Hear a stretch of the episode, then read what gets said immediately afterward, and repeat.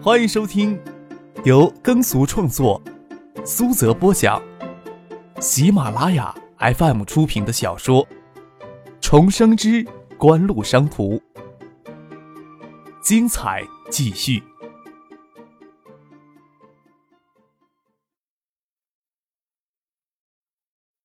第八百六十三集。除了联信、科王高科外，锦湖还向科王提供 ESS 基频芯片组，用于生产销往海外的手机。科王近几个月来做了些开拓性的工作，也毕竟是基于 ESS 基频芯片组生产的手机，能够实现完全的国产化，制造成本低廉，质量又能过得关，在那些市场潜力比中国还稍差的国家与地区，自然也是大受欢迎。科王截止到七月中旬。已经累计出口近二十万部手机，成绩甚至要远远好过那些业绩中等的国产手机厂商。未来便携式数字娱乐平台都有向手机集中的趋势。通过这些年的努力，橡树园的手机研发部门成功开发出基频芯片加微处理器的双核硬件架构，并在此硬件架构基础上成功将 iPlayer 播放器功能集成到手机上。橡树园在彩色 STN 晶屏技术上也有突破，不用担心在手机彩屏时代到临之后会给诺基亚、摩托罗拉甩开。与杨荣平见面之后，张亚平留下来与联通当局详谈 ESS 定制手机的业务。张克与陈飞荣先返回城南的别墅，他本来约着表哥梁文江跟梁文江的未婚妻王彩玲夜里一起吃饭。他们回到城南别墅时。梁文江与王彩玲都已经先赶了过来，与他们一块过来的还有王彩玲的哥哥王志。哎，你也在北京呢？张克与王志握了握手，邀请他们一起进屋。北京这个时节也是酷暑难耐，虽说太阳已经西斜，屋外还是热气腾腾。王志是专程从温州乘飞机赶回北京的，就是为了见张克一面。他笑了笑，没有提起这茬。就当是正好也在北京，张克还正考虑着过段时间要抽空去趟温州，去拜访已经到浙东担任省委副书记的赵阳。他记得王彩亮的哥哥王志在浙东省政府办公厅里工作，有机会可以正式迎接他们一下。张克到北京之前，跟表哥梁江通过电话，随口提起了这个意思。王志在浙东上的大学，毕业以后没有回北京。跟女朋友在温州工作，结婚生子。虽然王志的父亲王旭琛在部委里也算是相当有级别的技术官僚，但是无法帮衬远在温州工作的儿子。王志这些年在省政府里工作颇为不顺，只是事业也算是有了一定的基础。再说妻儿都习惯南方的生活，也无法断然回北京来重新开始。也许张克认为帮他引荐赵阳一下是很随意的事情，不值得多重视。王志却晓得，这对他来说是难得的机遇，也不顾张克还只是在电话里跟梁文江随口说说。他妹妹王彩玲稍给他透露一些风声，他就决定回北京来，能和张克再见一面更好。之前见过张克一面，但是也怕那一面他留给张克的印象并不深刻，真怕张克只是随口提起引荐的事情，临到时来又把他给忘了，那他只能望眼欲穿的继续在温州虚耗青春。虽然锦湖在公众面前依旧不露山不露水，但是他妹妹王彩玲跟梁文江已经到了谈婚论嫁的地步了。王志自然对锦湖也有了足够的了解，知道锦湖在地方以及信息电子、造纸等产业巨大的影响力。就是现在的梁文江，在国内互联网产业都有相当的影响力了，更何况锦湖呢？锦湖在并购惠山香雪海厂时。与时任惠山书记赵阳关系亲密，后来东海启动新的高新技术战略，当时赵阳就被视为坚定支持锦湖的地方派。赵阳调到浙东担任省委副书记，虽然未必很随他本人的意愿，但是毕竟是旁人眼里高不可攀的省委副书记。要说王志能跟赵阳分管工作有直接的关系，大概也不需要正式的引荐，赵阳就能帮衬一把。关键王志的工作岗位是省政府办公厅。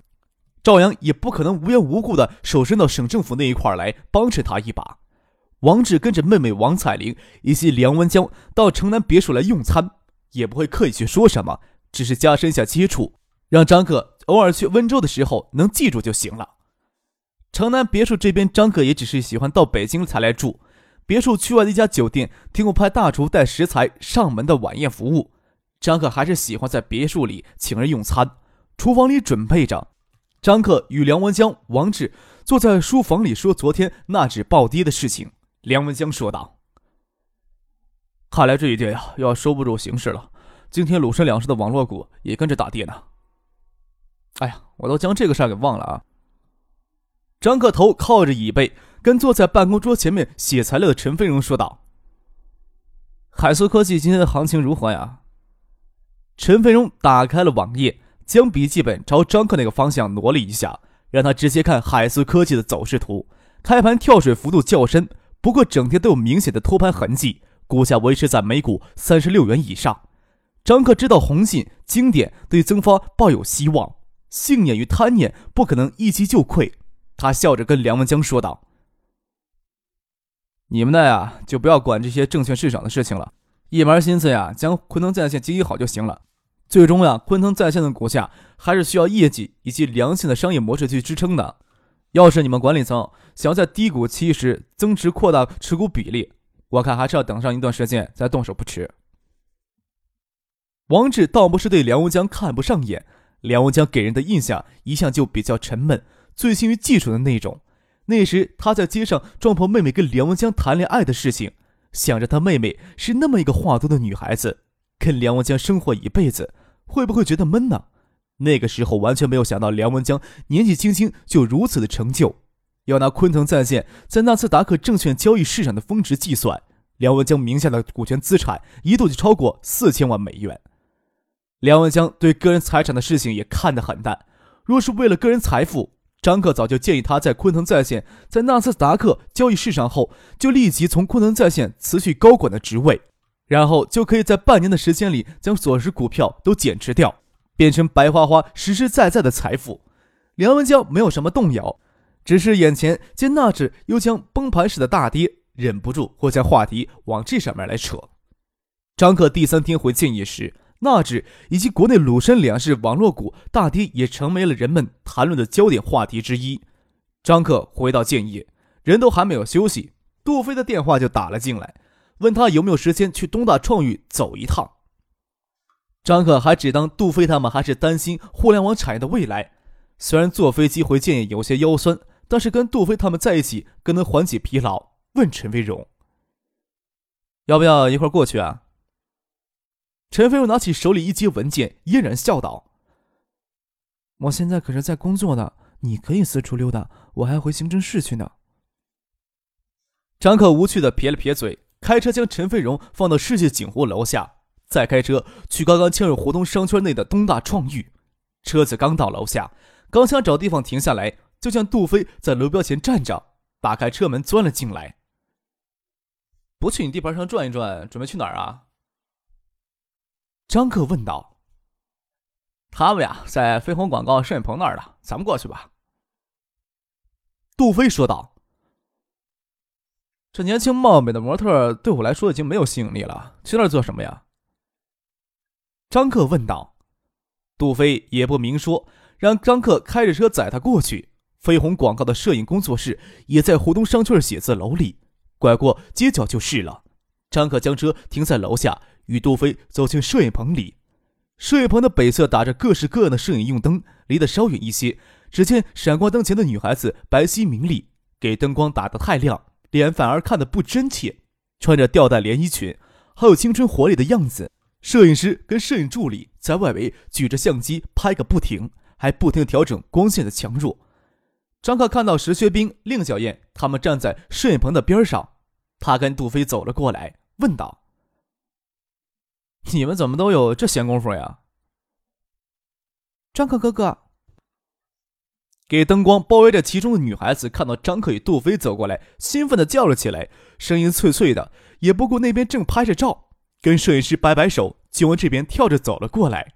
走到了一半，突然停下来，像是动作太大，将连衣裙背后的扣子给崩开了。他手别到背后，抓住敞开的后衣领，喊杜飞：“杜飞，我裙子的扣子掉了，你快来帮我按住。”杜飞没好意思，令贤走过去帮忙。石学兵在一旁抑郁的跟张克说道：“哎，我问你，是不是给一声张克哥哥叫的心都酥了半截呀？这个时候还是直呼其名更亲热吧？这一声声杜飞给唤的，心都成烂浆糊了。”杜飞捶了石学兵一拳，又摸了摸鼻子。张克微微而笑，却不知道周小璐什么时候来晋野玩了。想起前世的周小璐跟杜飞那段情缘。心想，冥冥中也许有些事情注定还是要发生的。很长一段时间没有见面，周小璐越发出脱的亭亭玉立美少女的样子了。令小燕跟摄影室里工作人员找来别针，将连衣裙给别好。周小璐走到张克的面前，微仰着头说道：“这身衣服漂不漂亮呀？”“这衣服倒也罢了，关键看谁穿吧。”张克笑着说。见周小璐穿的这身吊带连衣裙有几分网游的味道，回头问杜飞：“你们怎么让周小妹同学来试镜啊？”拿起手机跟陈飞通电话，说道：“现在啊，有借口溜出来了吧？周小妹同学在建业呢，要不我开车过去接你去？”杜飞扯了扯张可的衣袖，拉他到一边说话去。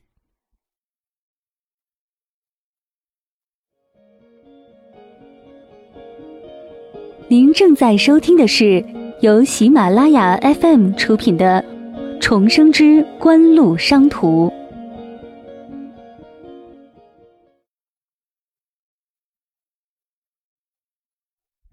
哎呀，我们这游戏平台啊，打算找一代言人。这次石学兵跟我回海州去处了两天，随便找小鹿出来晃荡。石学兵盯上小鹿了，觉得他的气质适合做我们代言人的要求。小鹿他也喜欢，就跟着一起到建业来玩了。反正也是属下，那你就让他来建业玩几天呗，拉着我躲到一边，神神秘秘的，让别人看见是商量什么坏事儿呢？张克说道。小鹿做游戏平台代言人的事情啊。杜飞眼睛左瞥右瞥两下，他还拉着张克站到一旁继续说，别人也不会没趣的凑过来。他舔着脸跟张克说道：“你是不是帮着跟孙姐说一声啊？”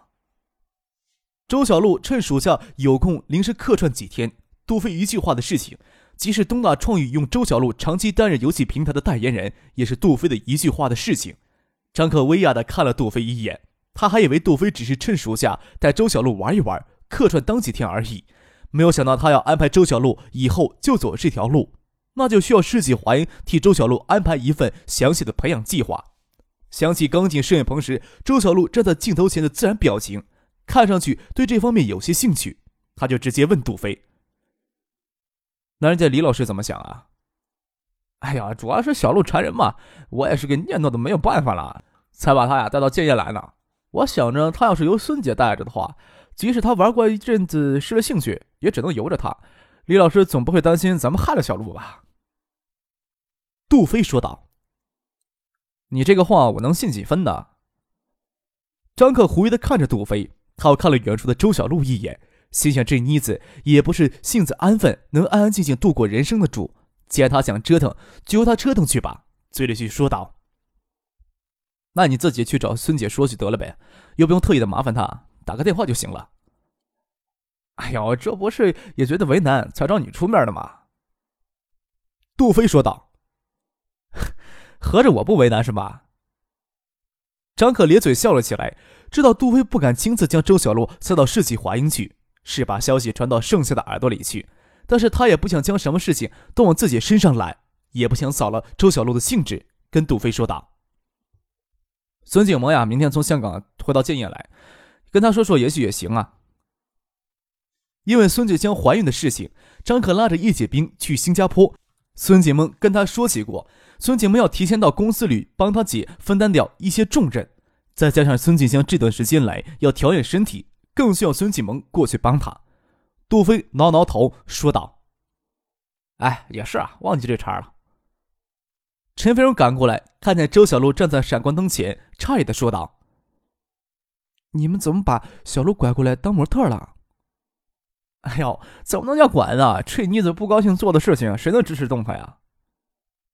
杜飞说道。张克笑了笑，前尘往事里的记忆。他初次见到周小璐是他二十四岁的时候，衣着性感，神情妖娆，人生能重新走一遍。初见周小璐还是他十二岁的时，跟一只很容易受到伤害却又龇牙咧嘴，都想将谁都保护起来的小狗一样。此时的他已经是十六岁了，亭亭玉立，身上洋溢着青春的气息。心想他骨子里的性子总不会有多少改变，不会太甘心平凡的走过漫漫人生，也就随他了。看到周小璐，张可又想起车祸前一夜里的出现的张静，那个眼睛跟唐静有些相似的女孩子，这个时候大概也只有十五六岁，也许更小一些吧。张可捏捏鼻子，心想还真是奇怪呢。不应该只对有一面之缘的女孩子有那么深的印象。张克、杜飞还有陈飞荣赶了过来，史学兵、令小燕就先离开了。张克他们等周小璐拍摄完，才一起离开了摄影棚去找地方吃饭。夜里还特意领着他去新市街那边闲逛，回来后让他跟陈飞荣睡到一起去。孙建香怀孕以及跟叶建兵结婚的事情，总要给孙尚义、葛明宇夫妇交代。孙继萌前两天陪着他姐还有叶剑兵回到香港去。上午，陈飞荣还是要去行政室去。杜飞陪着周小璐去摄影棚继续拍摄宣传照。张可开车去机场接孙继萌。在机场宽敞明亮的接机大厅里，孙锦萌穿着粉蓝色映红色小碎花的及膝薄纱裙，露出光洁纤长的迷人小腿。即使她有一米六五的身高，只是身材纤细，又穿着平底的帆布鞋。她看上去也有些小巧玲珑了，她的容貌令周围走过的人都黯然失色。孙锦萌走过来就期待的往外看，没有看到张可就站在他的左手边。看到孙锦萌翘首企盼，没有注意到他，张可悄然走过去，手贴着他丰秀的臀部，轻巧的拍了两下，感觉他的小臀弹性还真是不错。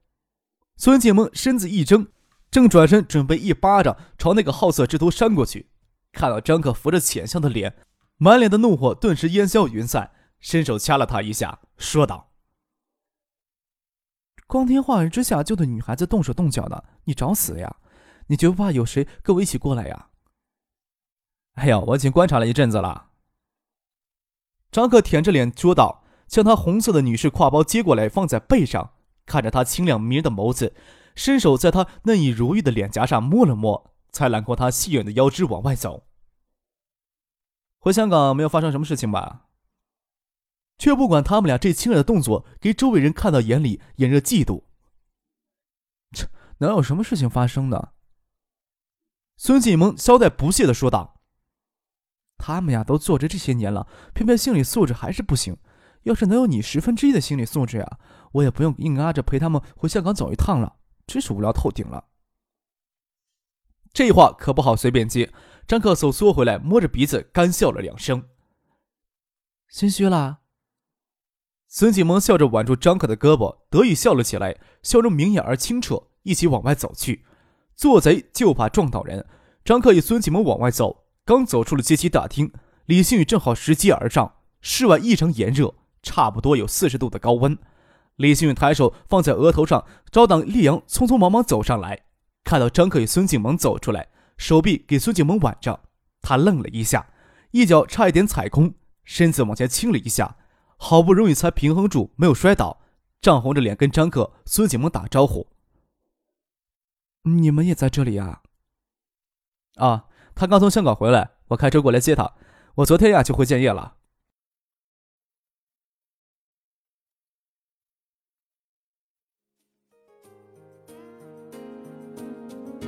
听众朋友，本集播讲完毕，感谢您的收听。